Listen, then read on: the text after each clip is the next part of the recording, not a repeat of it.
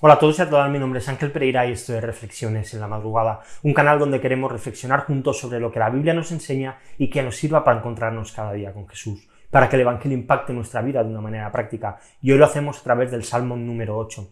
En el siglo XVI, en Italia nació un movimiento cultural y filosófico llamado humanismo, el cual llegó en su punto álgido en el siglo XVIII, con la Revolución Francesa y con la Ilustración.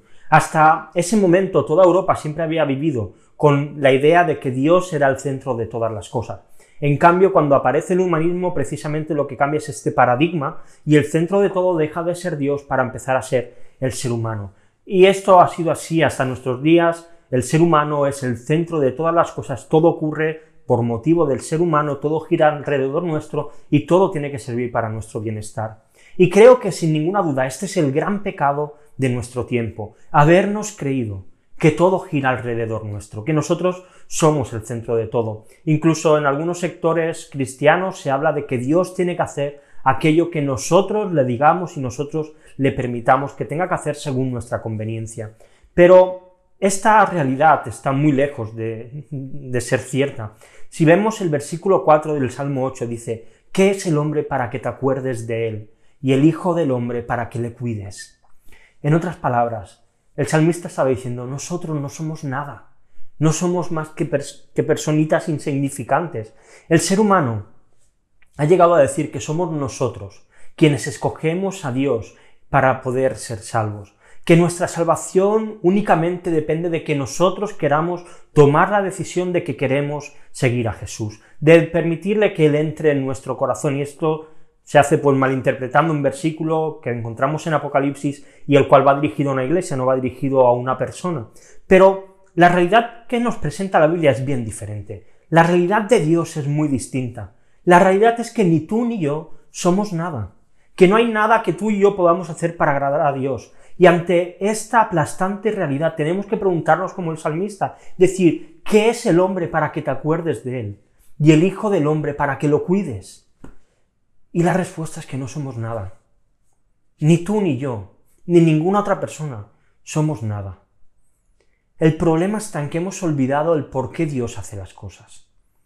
La respuesta de qué es lo que motiva a Dios a hacer las cosas, a crear, a invertir y a, y a involucrarse en la humanidad, a hacerse un hombre y vivir en la tierra, lo más importante, tenemos que entender por qué Dios hace todo esto. Y la respuesta es que Dios hace todo para su gloria. Dejadme leer algunos textos que nos van a ayudar a entender esto. Juan 11.4 dice, cuando Jesús lo oyó, dijo, esta enfermedad no es para muerte, sino para la gloria de Dios, para que el Hijo de Dios sea glorificado por medio de ella. Jesús estaba a punto de sanar a un enfermo, y esa enfermedad no iba a servir para que alguien se sintiese mejor, le servía para que Dios recibiese toda la gloria. Romanos 17, 15, 15 7. Por tanto, acéptense los unos a los otros, como Cristo también nos aceptó. Para la gloria de Dios nosotros hemos sido rescatados y salvados para la gloria de Dios. Segunda de Corintios 1.20 dice, pues tantas como sean las promesas de Dios, en Él son todas sí. Por eso también, por medio de Él, es nuestro amén, para la gloria de Dios, por medio de nosotros. Todas las promesas que han sido dadas a nosotros sirven para que Dios reciba gloria. Segunda de Corintios 4:15 dice, porque todo esto es por amor de ustedes, para que la gracia que se está extendiendo por medio de muchos haga que las acciones de gracias abunden para la gloria de Dios. Cuando nosotros hacemos algo, el objetivo final es que Dios reciba gloria. Y Filipenses 2.11, cuando habla de de una manera maravillosa de la encarnación de Jesús, como Él se humilló, como Él se hizo un siervo, como no le bastó con ser un siervo, sino que se humilló hasta lo sumo, hasta morir como un delincuente. Y acaba diciendo, y toda lengua confiese que Jesucristo es Señor, para gloria de Dios Padre. Todo lo que Dios hace, absolutamente todas las cosas, Dios las hace para su gloria. Porque esto es lo que más placer produce en Dios. Por tanto, ni tú ni yo podemos exigirle nada a Dios, porque todo lo que existe, todo lo que sucede, todo lo que pasa, todo es para su gloria.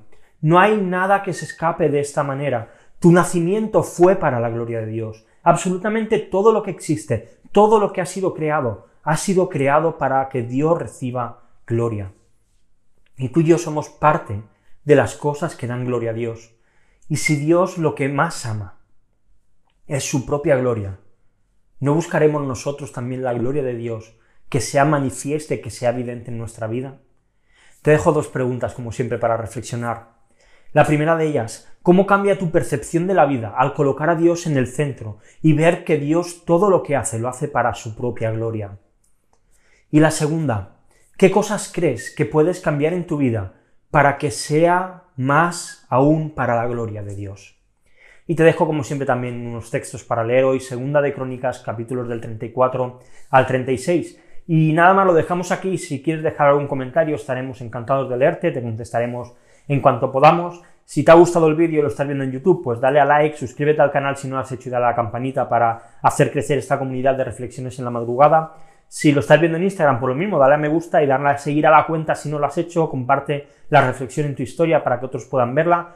Puedes seguirnos también en Facebook y en Twitter, donde cada día anunciamos pues la nueva reflexión con los enlaces pertinentes. Y si quieres escucharlo en formato podcast, pues no hay ningún problema. En iBox, en iTunes, en Spotify puedes hacerlo.